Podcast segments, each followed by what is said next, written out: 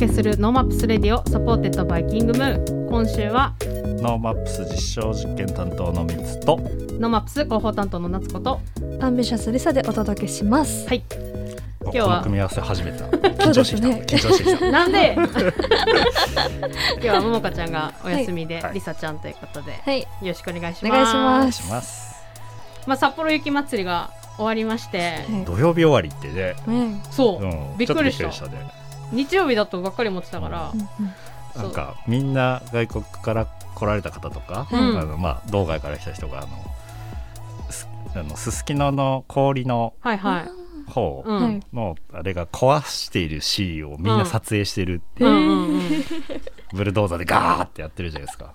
うわーとかっつって歓声を上げながらうんみん。な写真撮ってた。へそう。え。結構その大通公園のあの雪像を壊すっていうことも、まあ、一つのなんかはい。アクティビティとしてうん。観光客とかも見てるから、まあ、だから日曜、うん、土曜終わりにして日曜解体にしたのかなね。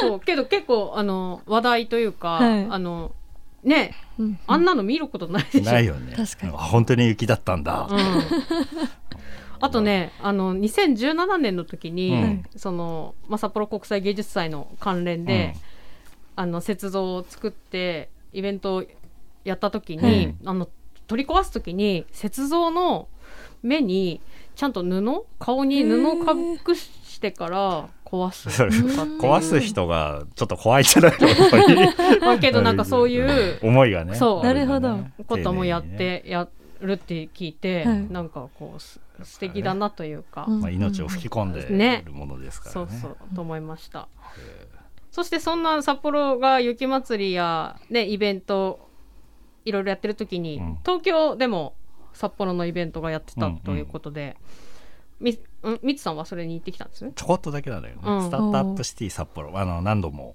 ノーマップスラジオにも来ていただいた札幌市がね首位はいでそのスタートアップの企業を、まあ、札幌からスタートアップを作っていこうとか、まあ、もちろん道外っていうかいろんなところから札幌でそういう若い経営者たちを作っていこう起業家を増やそうみたいなことをね積極的にやってるんですけど、うん。それのイベントが東京で。はい、うん。都内のすごい素敵な場所で、はい。あってですね、まあ、もちろんそこ自体がまあインキュベーション施設っていうかビルの中にあって、うんうん。2フロアすごい立派なはい。インキュベーションというか、まあ、そういうスタートアップが集まってるところなんですけど、うんそれで札幌だとこうだっていうところで、えーかなり盛り上がってましたね。なんかさ視聴数うんオンラインも入れると400人ぐらいがへ見ーていて、すごい。おすごいなと思って。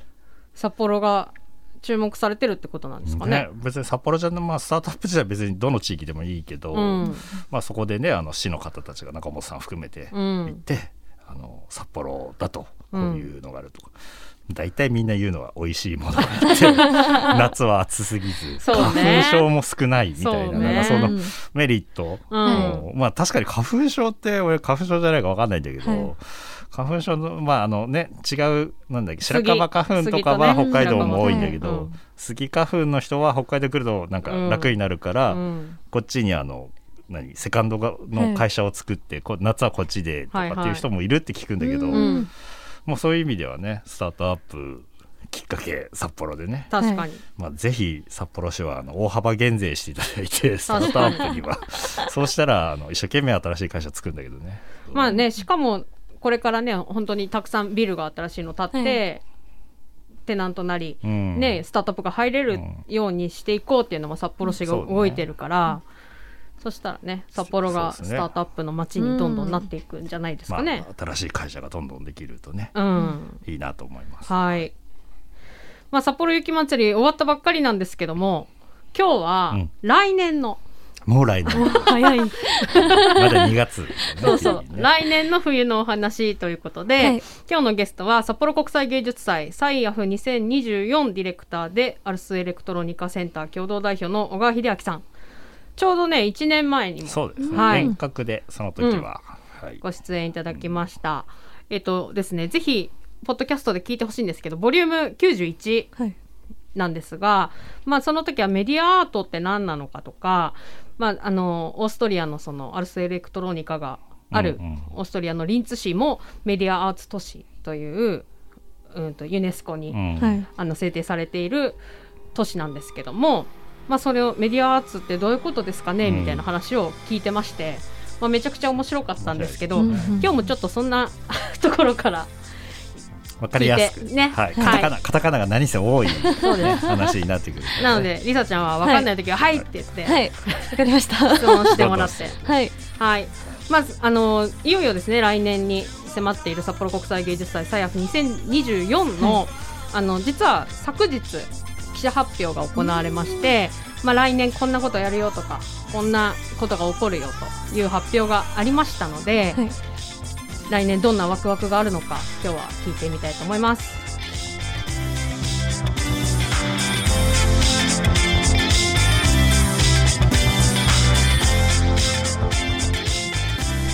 本日の NoMaps Radio は1年後に迫る札幌国際芸術祭 SIAF2024実は昨日記者発表がありまして芸術祭のディレクター小川秀明さんがあの企画メンバーらとともにですね、はいうん。まあ、どんな芸術祭になるのか公表したところです。ということで今日は2度目の出演となります札幌国際芸術祭2024のディレクターでアルスエレクトロニカフューチャーラボ共同代表の小川秀明さんお呼びしております。小川さんよろしくお願いします。よろしくお願いします。こんにちは。こんにちは。もうあっという間に1年前、そうですね。はいでござ早いでいましたすね。早い早前回がね1年前ですから、はいずいぶん変わりましたよね、状況もね。そうですよね、うんまあどんどんどんどんこう形になっていくんだなというんうワクワクで、まあ私はあの NoMaps の広報ですがあの芸術祭の広報もお手伝いさせていただいてますので、まあ今日は知らない体で 質問をしていきたいなとね。はい思っております。まずはですねあのやっぱり札幌国際芸術祭とは何ぞやということからスタートしていきたいなと思うんですけどもこちらお聞きしてもいいですか？そうですね。札幌国際芸術祭、まああのこのラジオを聞いている方も聞いたことあるうん。名前だとは思うんですけども、えー僕がえーっと3回目の、えー開催になるディレクターになっているということで、はい。でその前は実は2020年ですかね、はいまあ、残念ながらコロナで中止となって、うんでその前2017はい。でその前2014ということで、はい。3年おきに行われるうんうん。札幌で現代アートや、はい。まあ、最新のアートに出会えるようなはい。芸術祭ということで、えっとまあ、ひ広く知られてきているように思います。はい。でなぜそもそもこの芸術祭が始まったのかというと、うん。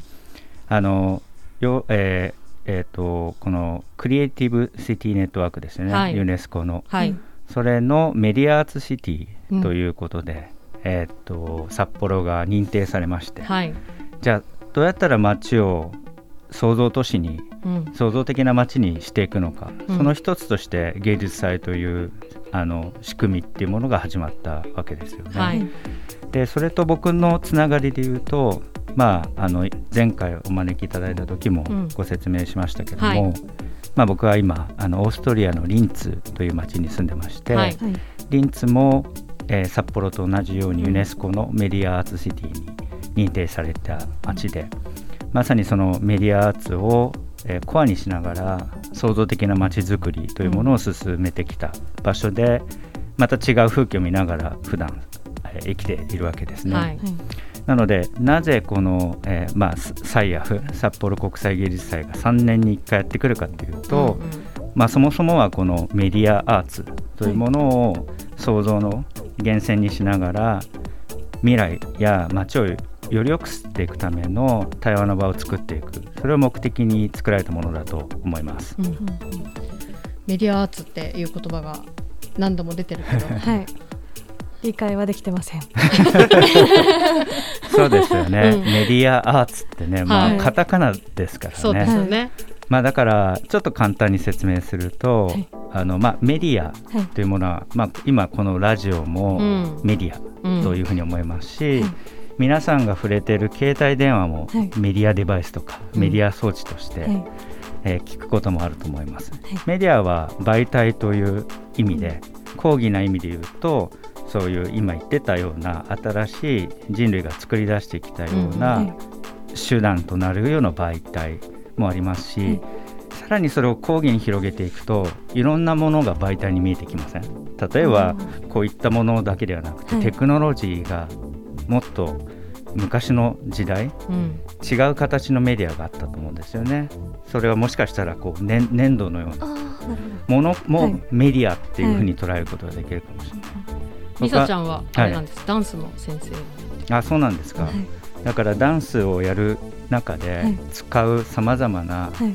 媒介になるようなものもメディアと捉えることができるとはい。そうするといろんなものが僕らはメディアに囲まれて生きてる、うん。て必ずしもマスメディアやはい。テクノロジーでできたメディアではないはい世界の中で生きている。でそう考えるとそのメディアってものが僕ら人間に与える影響ってすごくてはいメディアによって行動が変わるんですよね。うん。例えば携帯が携帯というメディアがあることによって生活が変わってきて、うん。スマートフォンもそうだと思いますし、メディアっていうものがあのマーシャル・マクルーハンという有名な、ねはい。人が言ってたメディアはメッセージである、うん。つまりメディア自身が人の行為や社会を無意識的に変容させていく、はい。まあ、そんなあの、まあ、力というか、はい。目に見えないものがあるわけですよね。だからメディアアーツメディアアーツメディアアーツっていうのは何かっていうと、そういったメディアうん。とをどう表現化していくのか、まあうん。もしくはそれを活用していくのか。はい。それを用いて何を人間らしい表現としてはい。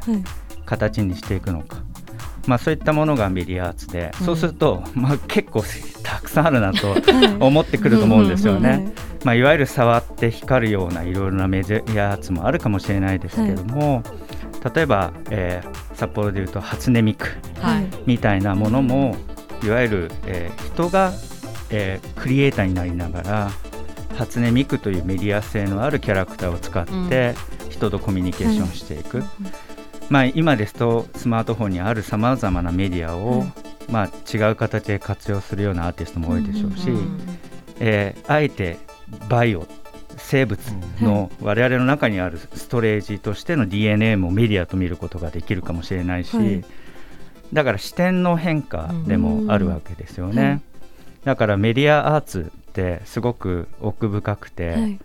でもそのメディアアーツ自身が、えー我々の生活にどう還元されて、うん。どう社会をより良くするのかって視点でもう一回見ていくと、うんまあメディアアーツシシティはい。って実はすごいんじゃないか、うん。思いません？確かに。ね、これからどう社会がよりな良くなっていくのか、うんはい。そんなことをこうミッションに掲げた街なんですよね札幌は。うんうんそのメディアアーツっていうその、まあ、前にもおっしゃってましたけど未来志向のその視点とかうん。考え方で、まあ、メディアをどう使っていくかみたいなことが、まあ、札幌で、まあ、たくさん起こっていくっていうのが、まあ、サイアフ2024になっていくのかなと私的には思ってるんですけども、まあ、今回その記者発表で2024年に何が起こるのかっていうのも、まあ、少し発表されてきているんですけども、はい。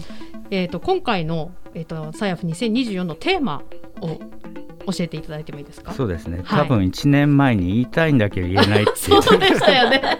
言ってたんですが、はいはい。えーテーマは「ラストスノー、うん。えー始まりの雪」はい。えーと英語で、えー Where the Future Begins」でアイヌ語で「ウパして。はい」というあのテーマがついています。うん。であの、まあ、今「始まりの雪」と言った言いましたが「ラストスノー」と聞いて皆さんどう思いますか？多分このラジオを聞いてる皆さんもう当たり前のように今雪が周りに降っていてそうですね。当たり前の風景だと思います。うんまあでもそれが当たり前っていうことが本当にそうなのかって考えていくと、まあこれから地球気候変動の、はいえーが進展していった後に時にはい今見ている当たり前の風景も変わっていくかもしれない。はいでもちろんそれは自然きや気候変動の話だけではなくて、はい僕らが使ってたと思った携帯電話が違うものに変わっていった。り、うん。僕らが信じてた例えば国っていう概念が変わっていったり、うん。昨今の事例で言うとやっぱコロナはいウイルス、うん。みんなが当たり前だと思ったものがこんなにも儚くもうん。一気に変わってしまう、っていうことを考えると、えーまあ、僕が言いたいラストスノーっていうのはそういう抗議な意味での、うん。みんなにとって何か始めるきっかけを作れないか。このラストスノーというものをがもちろんその気候変動の話もあるんだけどそれだけではなくて、うん。2024年の1月や2月、はい。この期間が皆さんにとっての始まりの雪はいを迎えられる準備はできているのかという問いでもあります。うん。なのでそういう、えー新しい行動にへの呼びかけというか、はい。えー、とこのこれにこうする人たちを集めるような芸術祭ですし、はい。それを触発するような、はい未来に出会えるようなうん。そんな芸術祭を目指してうん。今準備しています。うん。なんか今をこう疑ってみるというかこれが当たり前じゃないんじゃないかって思った時に、初めてなんか見えるものとか、あの気づくものみたいなのがある気がしますよね。ね大事ですよね。もう一回ちゃんと見ようっていう気がないものじゃないですか、あの北海道にいる、まあ、さっき本当に小川さん言った通り、まあ、今日も雪かきしてきたんだけどさ、うん。ちょっと降るぐらいで,、うん。でこのこれってもう当たり前になってるんだけどでもこう観光で来られた方めちゃくちゃ楽しくてやっぱりこうちょっとでもこう1センチでも降ったらそこに初めて足跡をつけるみたいなところって、もう子供の頃とか多分あの北海道というか、まあ、東北の人も含めて多分ほとんどの人がお俺しか歩いてないここみたいな経験してるってうんうん。東京では絶対ないじゃないですか、うんで雪降らない場所だったらないのでだからそれをそういうふうにもう一回思い返せるアートとかに会えるって考えるとちょっとうっとくるものがあるので、うん。ぜひこう皆さんがねしてもらって触ってみるとか、まあ、どうどういう展示があるかはまだ言えないそうなんで聞くなって言われてるんで。いやいやいやたくさんもうあのプレスがね昨日出て、ね。最初のあの印象みたいなもの、はい。ヒントはあ出てますので、はい。ぜひプレスやホームページでチェックしてもらえればと思いますけども、はい。これからどしどしいろんなあの最新の情報がアップデートされていきます。まあ、その中でもいくつか、うん。あの会場と合わせてこれはもうぜひチェックしてほしいなというふうに皆さんリスナーさんがなってくれればいいなと私自身は思ってるんですけども、まあ、いくつかピックアップして聞いていきたいと思うんですがまず一つ目に、まあ、東一丁目劇場、まあ、元、えー式劇場ですね、うんうん。はい、ここが、まあ、一つ大きな会場として使われるということで、ここではなんどんなことを考えてらっしゃるんですか、そうですね。ここはあの未来劇場というう名前で我々は今呼んでいます。あの式劇場がまあなくなってししまったっていうのも、はい。ラストスノーとかいろんなものと重ね合わせるとすごく意味深だと思いません、うん。はい。で未来劇場のテーマはですねやっぱり今まであった劇場の中で言うと、はい。鑑賞者が来て誰かがパフォーマンスする音楽やいろんなものを見る体験でしたよね、だけどここの一番の狙いは何かっていうと来た人たちがアクターになる。うん。鑑賞者ではなくて参加者になるような、うん。えーその体験をこう促すようなはい。展示を考えています。はい。でテーマはですね実は展覧会の大きなテーマでいうと2124はい、こう飛ぶなみたいな感じだと思いますけど。100年後。100年後です。ですね。うんうん。100年後の未来に向けて人はその時はい。何をしているのか。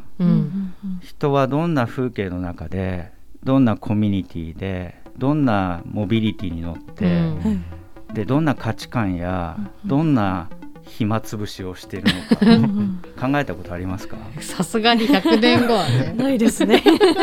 で今アーティストたちにお願いして、その未来のアイデアを新作としてうん。考えてもらってますし、はい。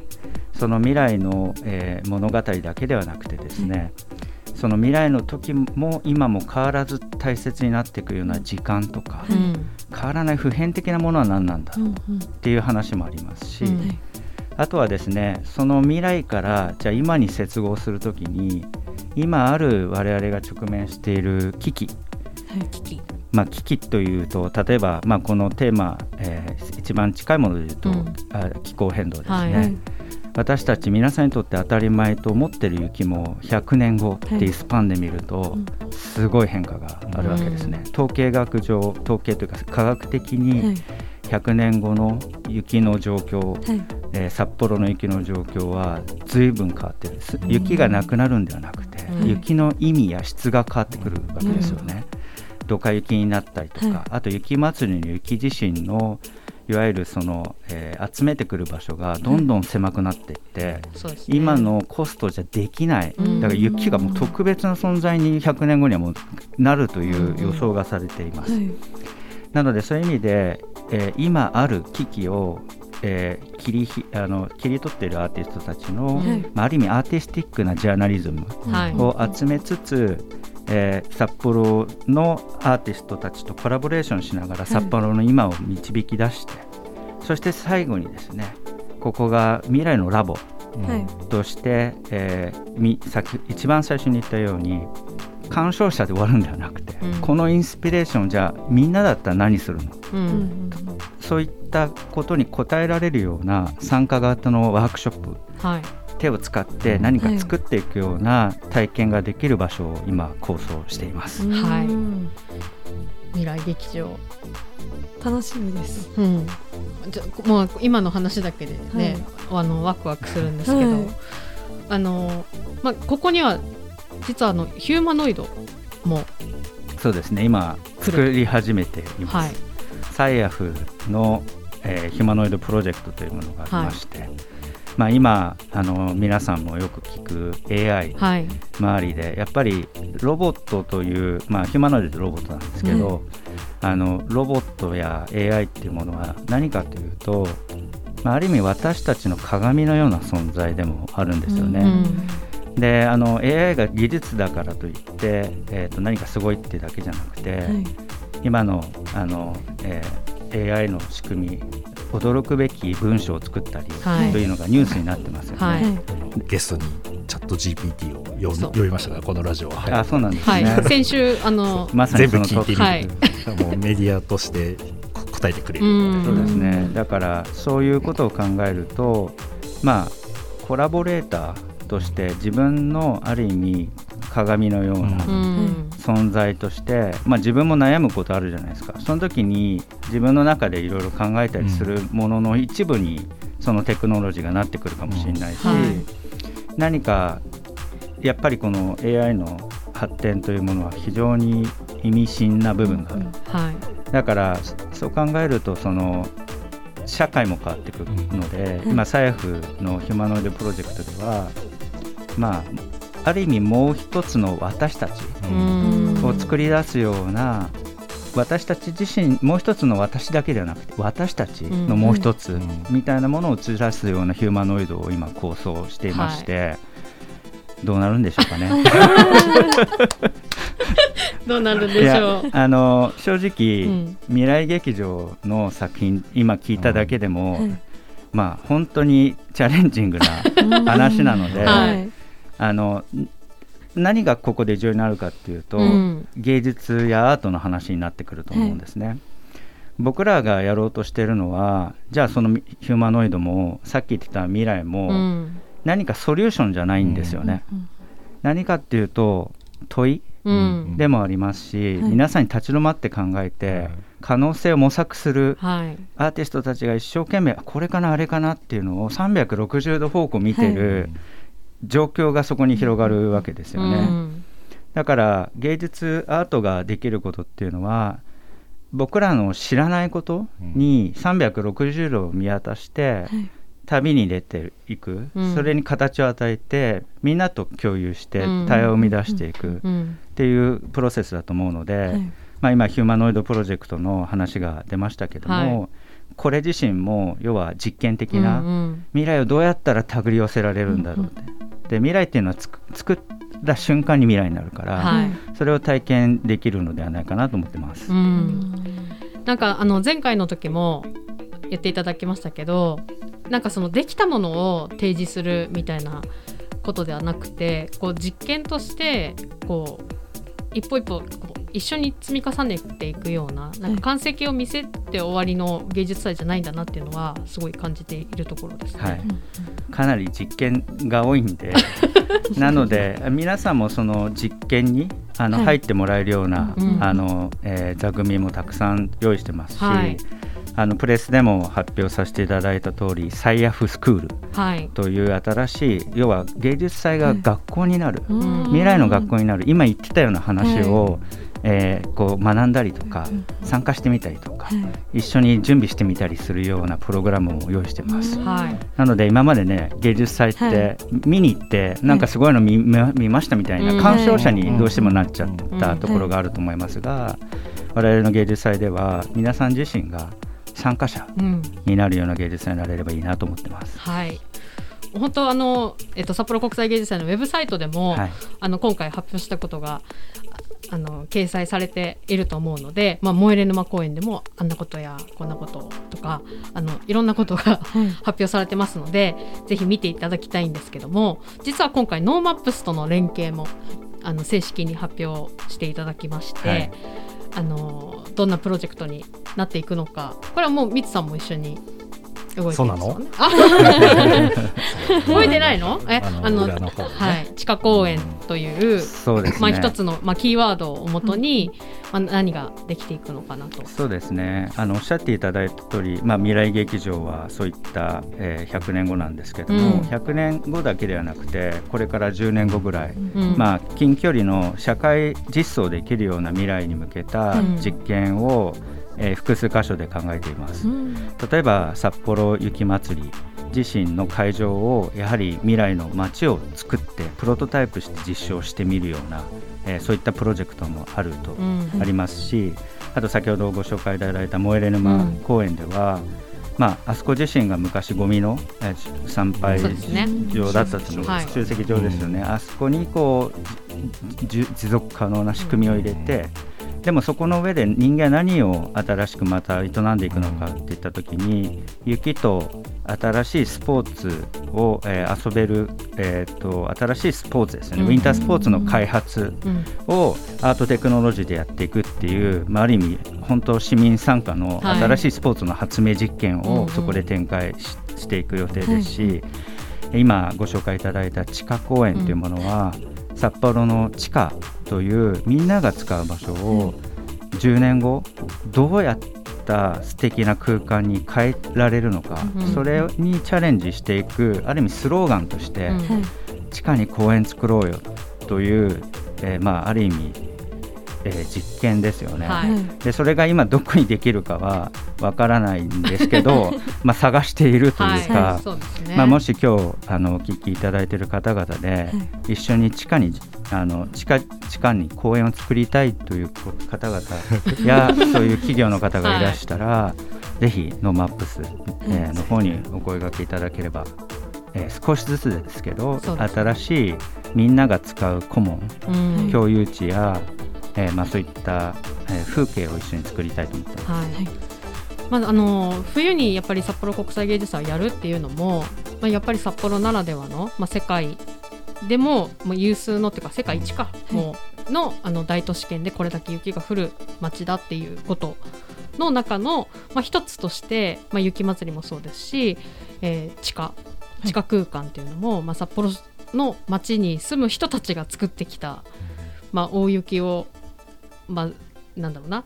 避けるというか逃れるための。知恵ですようね。ん、それをねあのそこに注目して何ができるかっていうことになっていくと思うので、そうですね、はい。なのでそういう意味でやっぱり芸術祭が、まあ、今日話しててはい。ちょっと違うという印象というか今までとやっぱ違う印象を持たれた方も多いと思うんですよね。どっかの美術館行ったら見られるはい。作品かっていうと、明らかにそうだけじゃなさそう、うんうん。今まで使われなくなっちゃった場所にこう手を入れたりとか、はい。あの新しいこう実験をみんなでやってみようみたいな、はいあの要は実験区未来の実験区みたいなものを芸術祭を通してやっていく、ではい。それ自身が未来を学ぶための学校にもなっていはくみたいなことを考えています。はい。ありがとうございます。あの実は小川さんの人となりみたいなものってあんまりこう聞いたことがないなと思って、はい。もうリンツに住んでてアルスエレクトロニカのあの完成している小川さんしか ああの印象がななくてウェブサイトとか検索してもあんまりその昔の話ってしてなくないですか？昔の話ってあんましなくないですか、なっちゃんも次第でしょ。あそうそう。それでちょっと聞いてみたかったんですけど、小川さんの子供の頃ってまあそのリンツに、まあ、引っ越す前はどどちらでどんな子供だったんですか？そうですね。リンツに行く前は子供じゃなくて大人あだったんですけど。まあ僕はあの東京で生まれまして、はい。はい。で普通の本当にあの子でしたね。だけど、はい。まあ好きだったのは、うん。生き物を飼うえことだったり、ー。はい。なんかその生き物の中でもこだわりはこの水槽のレイアウトとか、はい。あのなんだろうその中に箱庭を作っていくみたいな、はいでそこでワクワクしちゃうみたいなことは昔からやってたなとは思っていへてでじゃあその時からアートっていう言葉や、うん。アートがとっても上手だったかっていうと全然違くて、はい。どっちかというと僕はあんまり得意じゃなかったんですよね。だけど僕のアートとの出会いは大学ですね。大学の時に、あアートの根本が変わる要は体験をしたことがあってそれは何かっていうと僕の場合はプログラミングコーディングです。ねえで僕が学んだところというものはいわゆるその、えー情報、えー処理情報、えー学と、はい。まあ、つまりさっきで話で言うとメディアを学ぶ学校だったりもしたので、それを用いてじゃあ何ができるんだろうっていうのを自分の中で模索した時に、うんアートに出会ったわけです。でその当時はですねインターネットの本当の初期の時代だったんで、はいでやればやるほど新しい発明ができるワクワク感の中にいたので、なるほど。そこに表現を乗っけてずっと活動して、はい。で作品を作り始めて、はい。であのまあいろいろ作品があの発表社会にできるようになってきた時に、えー自分もちょっと外でチャレンジしたいなっていう時にアーティスト・イン・レジデンスで、はい。えーオーストリアのリンツに2007年にですね移住しました、だから1年間のレジデンスだと思ってはい。もうよくわからないままジャンプしてはい。入ってったら、それから16年。そうなんだ。16年います、はい、なんか普通になんかリンツに移住しようって言って行ったのかと思ったんですけどアーティスト・イン・レジデンスとしてそうです。ねだからアーティストで何も知らないまはい。ま作品制作に行って、はいで2009年にアルスエレクトニカセンターの新館ができたのでそこですごいさ大量の作品作って、はい。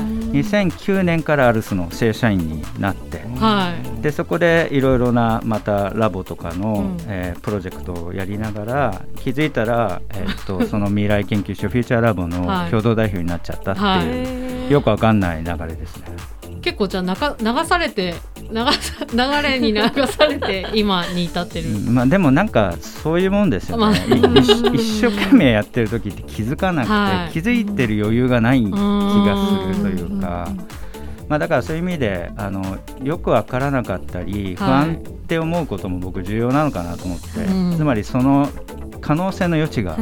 まだあるんじゃないかなっていう、だからそういう意味で、はい。あのなるようになるはい はい。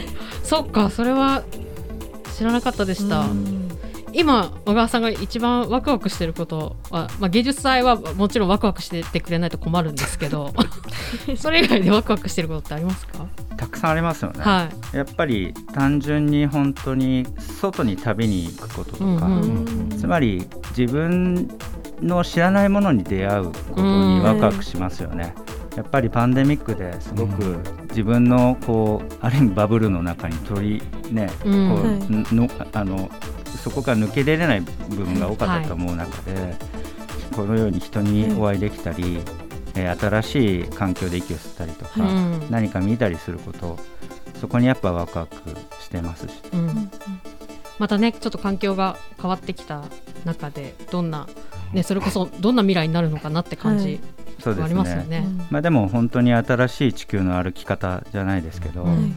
まあ、誰も歩き方を通りのね歩き方じゃない時代の中に僕ら生きてるから、多分一番重要なのは前回も言ったかもしれないですけど自分のコンパスを常に線感度高く持っとくことでしょうし、コンパスも一回持ってそれを信じていくだけではなくてたまにアップデートして、うん。はい。コンパスのアップデートもしながら、えあの要は NoMaps じゃないですけど、い。この前も同じ、うん。あのエンディングになりそうなんだけど。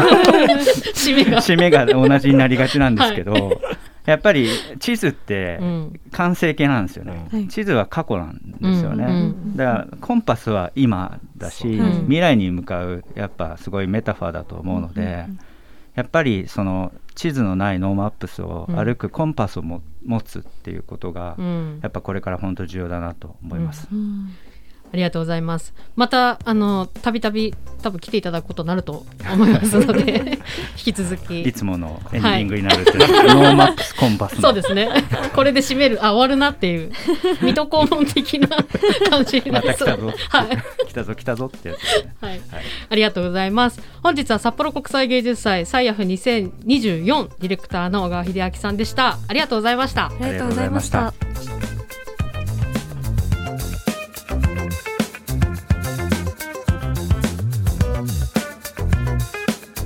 コーナーはいつかは自分たちの番組を持ちたいと思っているアンビシャスが世間のことを知るために巷で噂になっている話題を検証して報告するコーナーです本日は私ゲーム女子リサのゲームナウですよろしくお願いしますお願いしおます。願いしますランランビしっとりするね。リサちゃんの本当ですか？喋り。はい。はい本日はスマホアプリのブルーロックについてお話ししますはい。知ってますかブルーロックは？一応ね漫画が存在してるのは知っているんだけど、はい。そう読んだことはねまだないんですよ ちょっと今アニメもやってまして、うん。でブルーロックは日本の漫画でうん。週刊少年マガジン2018年35号より連載しておりうん。2023年の時点で累計発行部数は2000万部を突破するほどの大人気マッカ大人気サッカー漫画がスマホアプリとして2022年の12月30日にリリースされました。あ出たばっかりなんだ。そうです。そしてそのこのゲームはサッサッカーのシミュレーションゲームでストラストライカーを育成してチームを結成しライバルたちと激闘を楽しめるゲームとなっております。うんと高校生のサッカそうです。なんかフォワードだけが集められたー、うん。謎のアニメです、えどういうこと？300人の高校生。しかも全員フォワードって書いてある。そうです フォワードだけでサッカーをやるってこと？そうです。そうえ？それってゲームになるの？あすごいがぜ興味が湧いてきましそうたです。このゲームは本当にあの、育成シミュレーションゲームなので、うん。95%ぐらいはほぼシミュレーションそういうゲームなんですよ、うん。育成し続けるゲームうで、んと一人の選手を育成するときに、うん。なんかカードゲームみたいな感じでこう能力を選べるんですね、うんうん。その能力をなんかラン押すとランダムでそのパーセンテージが出るんですよ、うん。それはもう本当に運なので,、うん。でそのパーセンテージが高かったらその能力がバンって上がるような選手を育てられるんですけど。などんな能力があるの？ボールキープ力とかそういうこと？キックとかうん。テクニック、うん。フィジカルとかいろいろあるんですけど、うんうん。その選手の得意な能力があって、うん。それを頑張って育てるとそこがすごい強い選手になったりうん。とかあって、で最終的なその経験値じゃないですけどその数値が高ければ、うん。あこの選手強くてチームのそのなんていうんですか合計の経験値が高ければ、うん。そのうーんと試合に勝てるっていう、そういうゲームです。他のユーザーと戦うの？いや他のユーザーというよりかはそうですね。イベントとかで結構あるんですけど、AI ですね本当に。あそうなんだ。はい。すと戦います。で今それこそリリースされたばかりなので、うんうん。あまりそういうなんていうんですか？実際の、うんゲームやってる方と対戦ってことはないんですけど、うん。今最近コミュニティっていうのができまして、うんそこにいろんな人が参加してそれから多分どんどんどんどん発展してそういう方々と対戦できるようになるんじゃないかなって、はい、感じです。その漫画自体ははい、読んでるの？漫画より私アニメ見てます。そうか。はい、どれぐらいまで今す進んでるの、今全24話ぐらいまで出てるんですかね。うんうんうん。はい、そっか、ちょっとそのフォワードしかいないっていう のがめちゃくちゃ気になっておりますが。特におすすめポイントは、おすすめポイントはですねキャラクターがかなりたくさんいます。うんまあ、私面食いなので イケメンがいっぱいいるっていうのがすごく推しポイント。あれ前回もなんかそんな話 してま戦したね。国武将もイケメン揃いだもんね。で見た目もそれこそ金髪な方もいれば、うん。黒髪の方がいたりとか、それぞれ持ってる能力も全然違うので、絶対に推しキャラができるんじゃないかなって思います。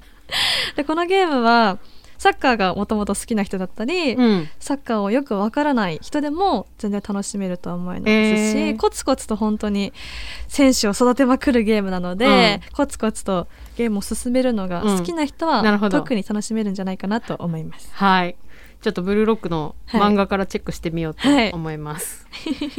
ありがとうございます。はいではインフォメーションお願いします。アンビシャスインフォメーションです。毎週火曜夜8時、サウナーの聖地ニコーリフレさんで、アンビシャス熱波師への道プロジェクトのロウリュサービスを行っております。そして、今月26日日曜日に私たちの月1回の定期ライブ、 AMBITIOUS February Party を KING MOON にて行います。その他のイベント情報や詳細は AMBITIOUS のホームページ、SNS に上がりますので、チェックをよろしくお願いします。さらに今 AMBITIOUS は新メンバー募集中なんでしょ、はい、そうです。北海道在住者限定ですので、うん。北海道に住んでる方であれば誰でも募集しております。はい。ななっちゃん誰でもだって え年齢は？全然いいっすか？条件ないあ、まあ受かるかどうかは別だからね 間口広。広いじゃあちょっと行ってまいります。ですので皆さんぜひ応募してください。はい。では曲紹介お願いします。はい、アンビシャスで Give Me。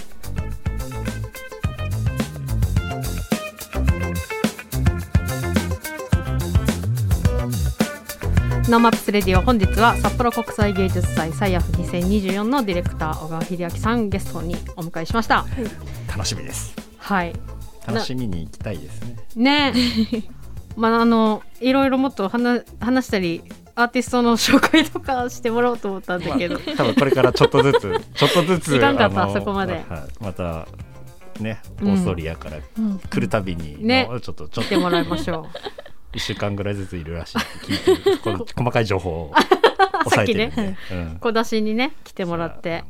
まあそしてねあの実はこの SIAF2024の、はいえー、と開幕まであと1年のタイミングで、まあ、CM と、まあ、ティザー動画が発表されてるんですけども、こちらのですね楽曲がなんと LAUSBUB となっておりまして、 NoMaps としてははい。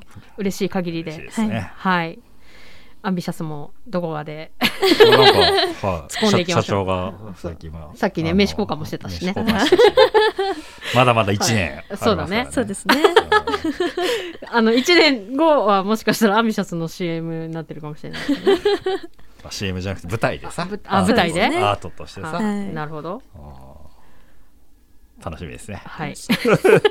はい。そしてあの札幌国際芸術祭では、まあ、本番に向けて、まあ、いろんなイベントなどなど、はい。あの展開していくんですけども、まあ、先行プログラムとして芸術祭のキーワードとして一つ挙げられている教育はい。